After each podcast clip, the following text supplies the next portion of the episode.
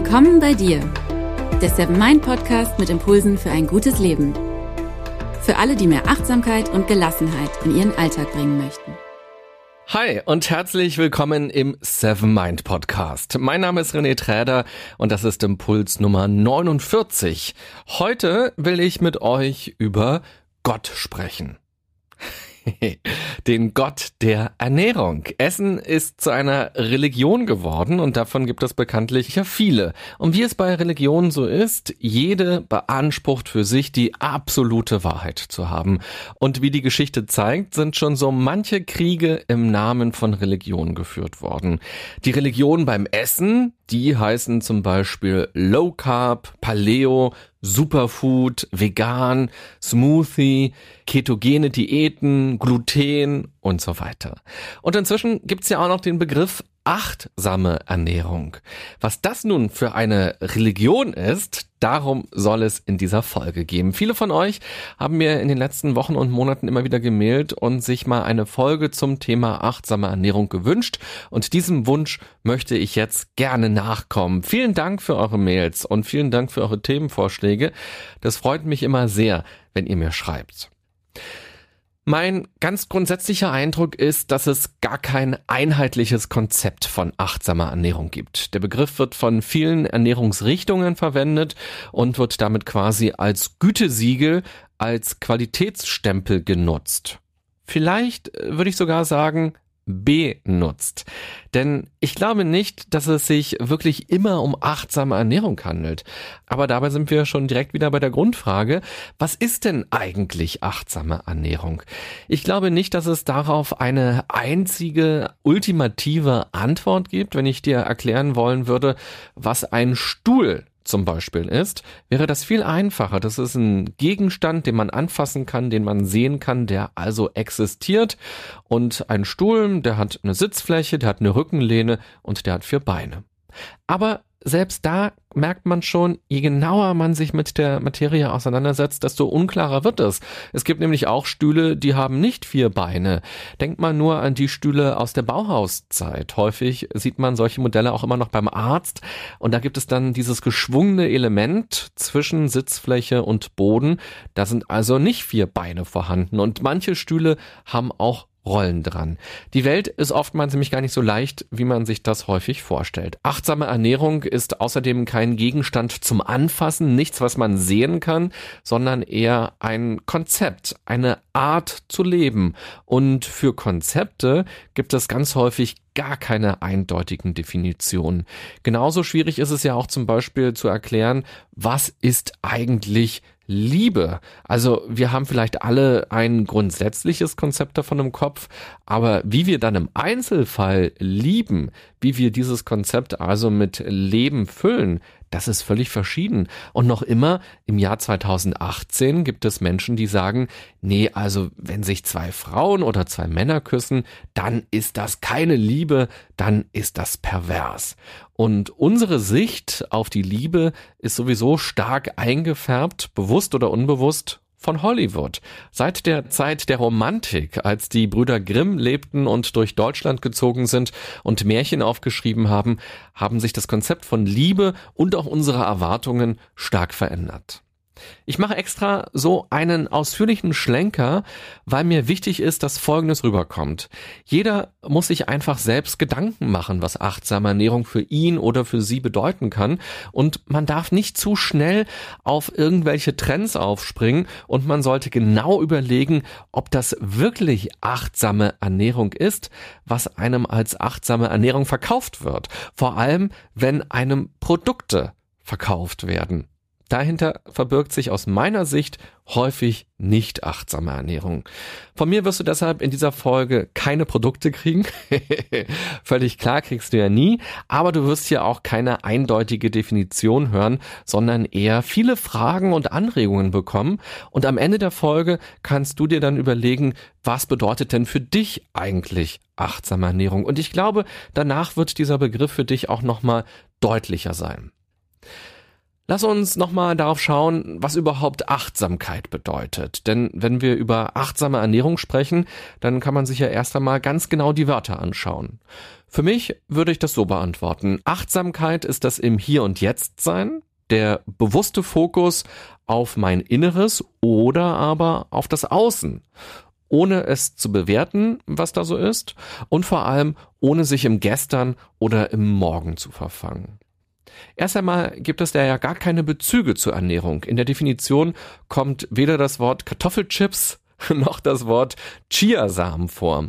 Uns bleibt also nichts anderes übrig, als uns selbst Gedanken zu machen, was achtsame Ernährung denn sein kann, wie man also den Grundgedanken von Achtsamkeit auf die Ernährung übertragen kann.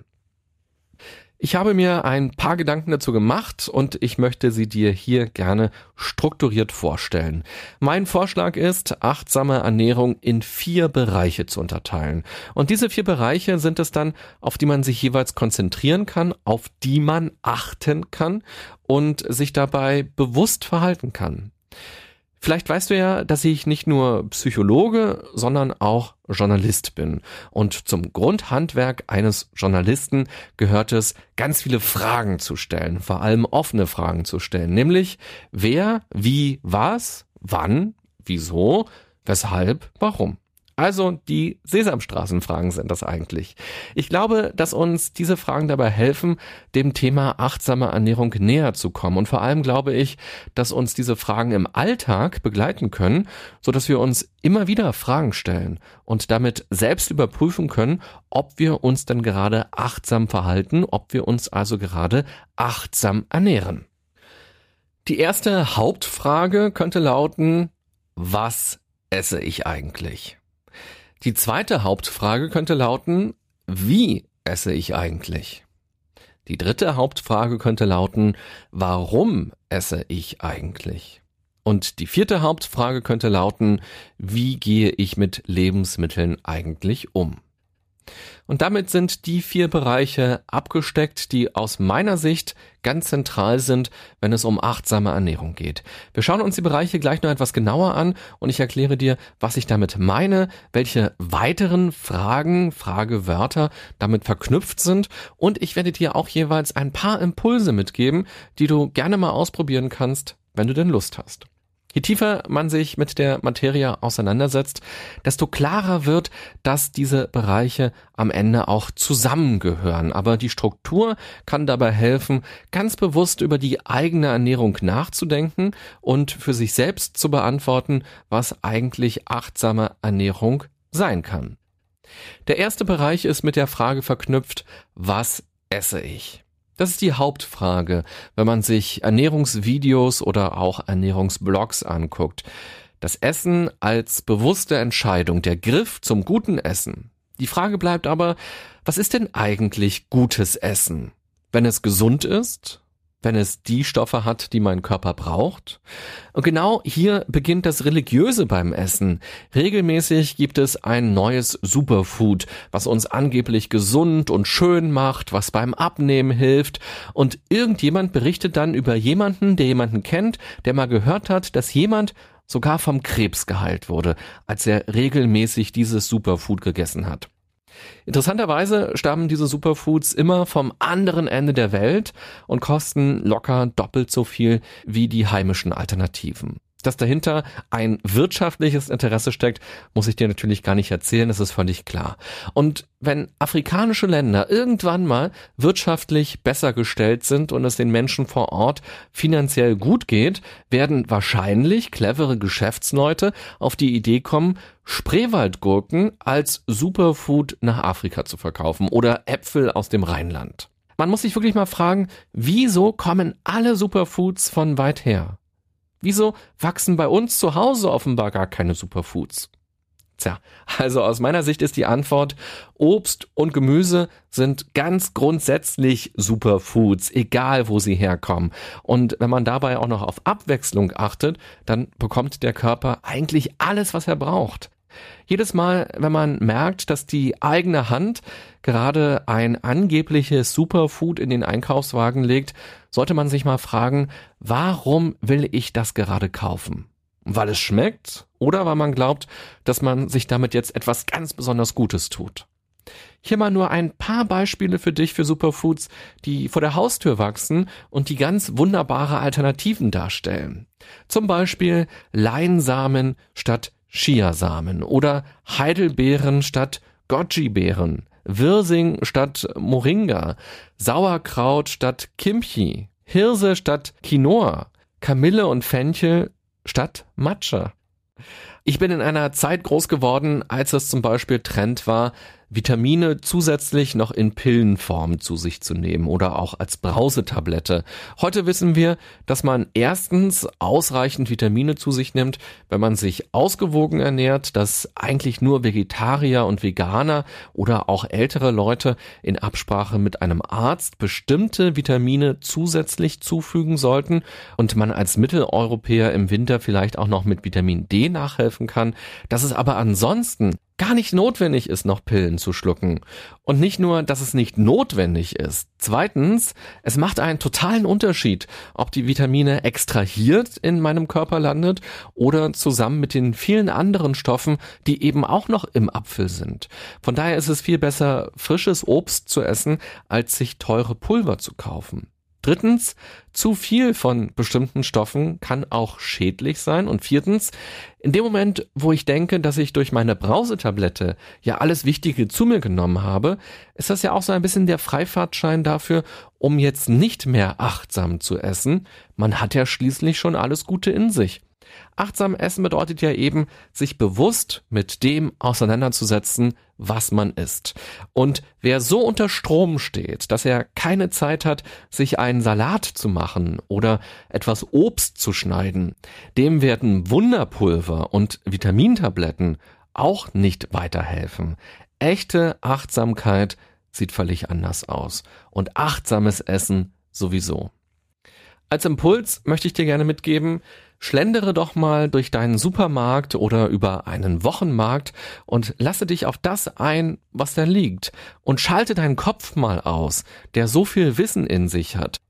Das da sind gute Fette und das sind schlechte Fette. Das hat viele Ballaststoffe und das hat Kohlenhydrate.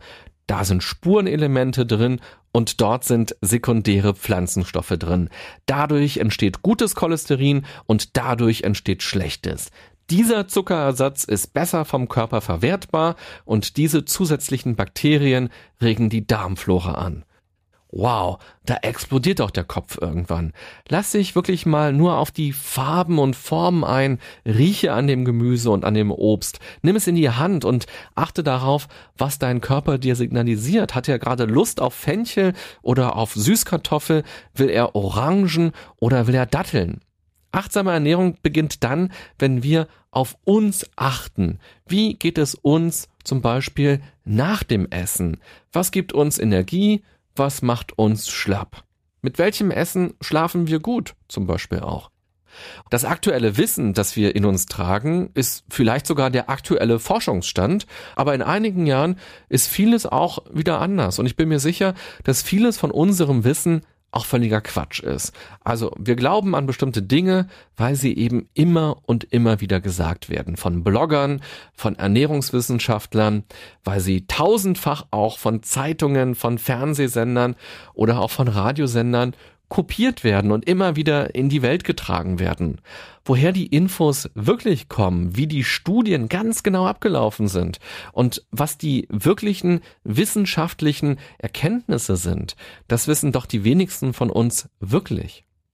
Als ich Kind war, hieß es zum Beispiel, man soll nur einmal pro Woche ein Ei essen wegen Cholesterin. Aber viel Spinat, weil da viel Eisen drin ist. Beides gilt inzwischen als überholt. Ich bin auch groß geworden mit der Vorstellung, dass Margarine gesünder als Butter ist. Heißt ja schließlich auch Margarine. Mager muss also weniger Fett haben. Ist aber Quatsch. Die Bezeichnung stammt von dem griechischen Wort für Perle ab und hat mit mager rein gar nichts zu tun. Ist also ein Kunstwort. Inzwischen ist sogar klar, dass in der Margarine Transfette drin sind, die schädlich sind. Ach, siehst du, jetzt bin ich ja sogar selbst in die Falle getreten. Ich habe jetzt auch gesagt, inzwischen ist klar. Ich glaube, dass das so ist und Ich glaube das, weil ich es immer und immer wieder höre und lese, dass Transfette schlecht sind. Und deshalb achte ich zum Beispiel auch in meiner Ernährung darauf, Transfette zu vermeiden. Aber ich selbst habe natürlich nicht eine einzige Studie durchgeführt mit Transfetten, sondern ich vertraue darauf, dass Wissenschaftler das gut gemacht haben und dass dann Journalisten das korrekt auch wieder in die Welt tragen und da nicht schummeln oder da nicht auch aus Versehen falsche Dinge erzählen und das dann nicht endlos von anderen Menschen immer und immer wieder kopiert wird. Der Philosoph äh, Seneca hat gesagt, ich weiß, dass ich nichts weiß. Und im Grunde gilt das doch auch fürs Essen. Wir wissen wenig wirklich zu 100 Prozent mit absoluter Sicherheit. Wir glauben aber vieles. Und deshalb mein Vorschlag für dich, mehr spüren. Lass dich auf das Essen so richtig mal ein und spüre es einfach und schalte den Kopf ein bisschen aus. Und vor allem lass dich nicht verrückt machen von all dem Wissen, dem angeblichen Wissen, was da so umherschwirrt in YouTube und auf irgendwelchen Blogs und in irgendwelchen Fernsehsendungen und Radiosendungen und massig in den ganzen Zeitungen steht. Keep cool. Der zweite Aspekt von achtsamer Ernährung ist die Frage, wie esse ich eigentlich? Ich finde, dass man hier unfassbar viel machen kann, um achtsam zu essen. Sorge zum Beispiel dafür, dass du wirklich nur isst und nichts anderes noch machst. Nicht nebenbei noch vorm Rechner sitzt und arbeitest oder telefonierst, nicht zur Bahn hetzt und nebenbei noch vom Brötchen abbeißt und auch nicht vor dem Fernseher isst. Ich sage nicht, dass man nie wieder vor dem Fernseher essen darf. Man darf alles. Alles darf man machen. Und es kann ja auch total schön sein, seine Lieblingsserie zu gucken und dabei Eis zu essen oder Kuchen oder meinetwegen auch Chips. Man muss halt nur wissen, dass das dann eben gerade kein achtsames Essen ist. Und das kennt ja eigentlich auch jeder von sich. Dann holt man sich noch eine Schüssel Eis und noch einen Kuchen. Man ist dann so doll nebenbei, dass man gar nicht mitkriegt, was man alles so in sich hineinschaufelt. Und plötzlich ist die ganze Schokoladentafel alle. Wenn man achtsam essen will, dann kann man hier also ganz leicht an der Schraube drehen. Übrigens zeigen auch Studien, dass Menschen, die achtsam essen, die sich also ganz bewusst mit ihren Sinnen dem Essen hingeben, weniger essen. Sie essen nicht so viel und sie haben nicht so schnell wieder Hunger. Bevor du also die nächste Sauerkraut-Diät oder die nächste Ananas-Diät oder was auch immer ausprobierst, versuche einfach mal, dich dem Essen komplett hinzugeben. Also konzentriere dich auf den Geschmack, auf den Geruch, genieße das und vor allem auf die Konsistenz kann man sich auch konzentrieren. Wie fühlt sich denn das Essen an? Schon in der Hand, aber dann auch auf den Lippen, auf der Zunge und im Mund. Es gibt ein schönes Wort, das mich immer wieder daran erinnert, achtsam zu sein beim Essen, und das lautet schmauen. Also ein Mix aus schmecken und kauen. Es ist quasi das Gegenteil von runterschlingen. Bewusst kauen und dabei schmecken, was alles los ist im Mund. Und da ist ja manchmal ein ganzes Feuerwerk los gerade. Und wenn wir uns nur darauf konzentrieren, dann nehmen wir unfassbar viel warm. Und dann habe ich vor ein paar Wochen von einer Studie aus den USA gelesen. Da mussten die Probanden ihr Popcorn mit Stäbchen essen, also auf eine ungewöhnliche Art. Und dabei kam raus, dass das für sie ein größerer Genuss war. Und in einer anderen Studie mussten die Leute ihr Wasser mal auf eine ungewöhnliche Weise trinken und das Ergebnis war genauso. Also, wenn du das nächste Mal dir im Kino Popcorn kaufst, dann frage direkt auch nach Stäbchen. Ja, ich kaufe dieses Popcorn nur, wenn sie auch Stäbchen haben. Sonst will ich das nicht. und trinke dein Wasser doch mal aus einem besonders schönen Glas oder schlabbere es meinetwegen auch wie ein Hund aus einer Schüssel. Das alles kann auf jeden Fall mal eine Veränderung bewirken und die Sinne auch wieder schärfen. Und noch eine kleine Anekdote will ich dir gerne erzählen. Jetzt gerade gibt es ja noch ein paar schöne Tage, bevor der Herbst so richtig zuschlägt. Und vor ein paar Tagen bin ich durch Berlin-Prenzlauer Berg spaziert, durch den sogenannten Kollwitz-Kiez. Das ist ein recht teures Pflaster. Und dort gibt's ein veganes Restaurant und die hatten auch noch Tische draußen stehen. Und da saßen zwei Frauen und die aßen so ein ganz exquisites Menü, wo man mehrere Gänge hat und wo dann so Mini-Portionen drauf drauf sind. Und das hat natürlich auch seinen Preis. Das muss ich wahrscheinlich gar nicht erwähnen an der Stelle. Und als ich so vorbeilief und sah, wie diese Frauen da ihr Menü aßen, da schimpfte die eine plötzlich über ihren Chef los und sagte, ey, du musst dir mal vorstellen, was dieser Vollidiot gestern gesagt hat. Und ich bin dann weitergegangen und ich habe leider gar nicht mehr mitbekommen, was genau dieser Vollidiot gesagt hat. Aber ich dachte so bei mir, also wie groß wird jetzt wohl der Genuss bei diesem teuren und besonderen veganen Menü sein, wenn man gedanklich ganz woanders ist und sich vor allem auf Negatives konzentriert. Der dritte Aspekt von achtsamer Ernährung ist die Frage, warum esse ich eigentlich? Ganz häufig kompensieren wir etwas durch unser Essen, wir belohnen uns für etwas oder wir trösten uns oder wir versuchen Stress auszugleichen. Dazu muss ich dir wahrscheinlich auch gar nicht so wahnsinnig viel erzählen. Ich bin mir sicher, dass sich jeder dabei schon mal ertappt hat, dass er oder sie gerade etwas gegessen hat obwohl man gar keinen Hunger hatte oder dass man extrem viel gegessen hat und schon beim Essen wusste, dass sich das nicht gut anfühlt und vor allem spätestens morgen, wenn man dann aufwacht, dann wird man sich körperlich richtig schlecht fühlen. Deshalb lohnt es sich immer mal wieder, sich zu fragen, warum man gerade essen will, beziehungsweise warum man genau das gerade essen will. Du merkst, hier gibt es auch einen Zusammenhang zu dem ersten Aspekt, nämlich was esse ich eigentlich? Und das gleiche kann man sich übrigens auch fragen in Bezug aufs Trinken. Warum trinke ich etwas? Zum Beispiel Alkohol. Trinke ich, weil jetzt gerade Feierabend ist? Oder weil man gerade in einer geselligen Runde zusammensitzt? Oder weil man sich auf den Partyabend vorbereitet? Oder weil man etwas feiert, auf Arbeit zum Beispiel, ein Jubiläum oder auch einen Geburtstag?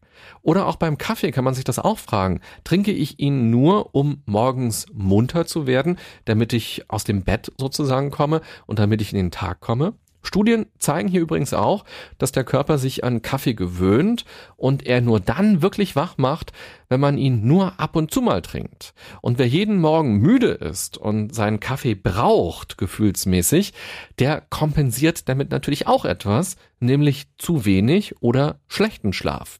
Deshalb achte mal ganz genau darauf, warum trinkst du bestimmte Sachen oder warum isst du denn eigentlich bestimmte Sachen? Oder warum willst du auch jetzt gerade etwas essen? Die Warum-Frage kann total spannende Erkenntnisse bewirken. Und der vierte Aspekt, wenn es um achtsame Ernährung geht, ist die Frage, wie man mit Lebensmitteln umgeht. Das ist ein so großes Thema und auch ein so wichtiges Thema, dass ich dazu vielleicht mal eine ganze Folge machen werde, weil es dazu einfach so wahnsinnig viel zu erzählen gibt.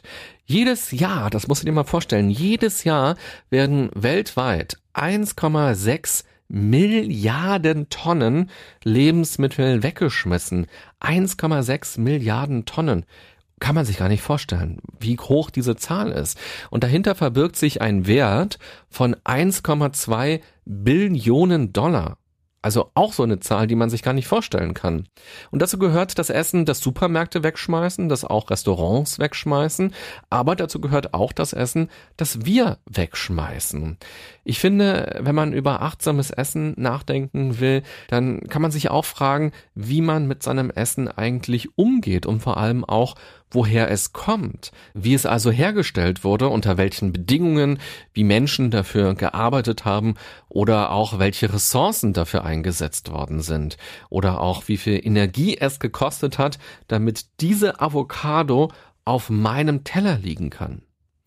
Du merkst schon allein an der Aufzählung, dass das den Rahmen dieser Folge jetzt sprengen würde.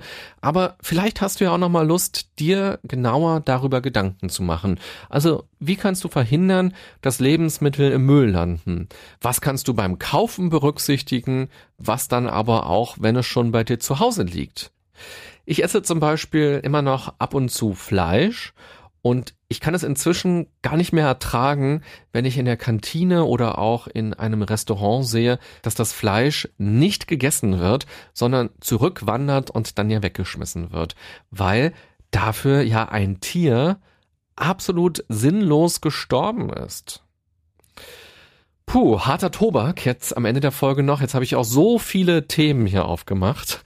Und du merkst schon, das Thema Ernährung, das Thema Essen ist einfach riesig. Es gibt keine klaren Antworten, keine eindeutigen Richtungen. Und ich würde mich auch sehr davon distanzieren zu sagen, das ist die richtige Art und das ist die falsche Art. Ich glaube, es ist ganz wichtig, ein Bewusstsein zu schaffen. Und das war mir jetzt auch in dieser Folge wichtig. Und auch ein Interesse zu erzeugen, einfach mal selbst darüber nachzudenken. Ein paar Impulse habe ich dir ja mitgegeben.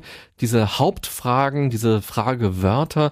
Und du kannst ja einfach mal heute in den nächsten Tagen und auch in den nächsten Wochen nochmal schauen, was passiert denn eigentlich, wenn du wer, wie, was, wieso, weshalb, warum benutzt in Bezug auf Essen und dich wirklich fragst, ja, warum esse ich jetzt oder wie esse ich oder was esse ich? Woher kommt eigentlich mein Essen und was passiert mit meinem Essen, wenn ich das jetzt nicht mehr esse? Ähm, muss das sein? Gibt es Alternativen zum Wegschmeißen? Und die gibt's ja auf jeden Fall. Ähm, da kann man sich wunderbar informieren und man kann eine ganze, ganze Menge anders machen, wenn man achtsamer mit Lebensmitteln umgehen will und eben auch achtsamer essen will.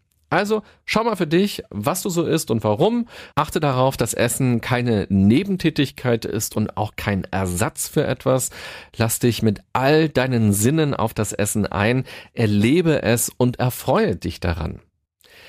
Ich bin sehr gespannt, was du noch für Gedanken zu diesem Thema hast. Das kannst du mir sehr, sehr gerne schreiben. Und wenn dir die Folge gefallen hat, dann zeig mir das doch auch gerne mit Herzen, mit Sternen, mit Likes und mit Daumen und lasse auch gerne einen Kommentar da. Du kannst zum Beispiel bei iTunes schreiben, was dir an diesem Podcast besonders gefällt, warum du ihn gerne hörst, was Themen sind, die dich besonders interessieren oder auch, wo du ihn hörst. Das finde ich sehr, sehr spannend. Vielen vielen Dank dafür und auch vielen Dank an alle, die das schon gemacht haben. Ich wünsche dir eine gute und achtsame Zeit und guten Appetit vor allem. Bis bald. Bye bye, sagt René Träder.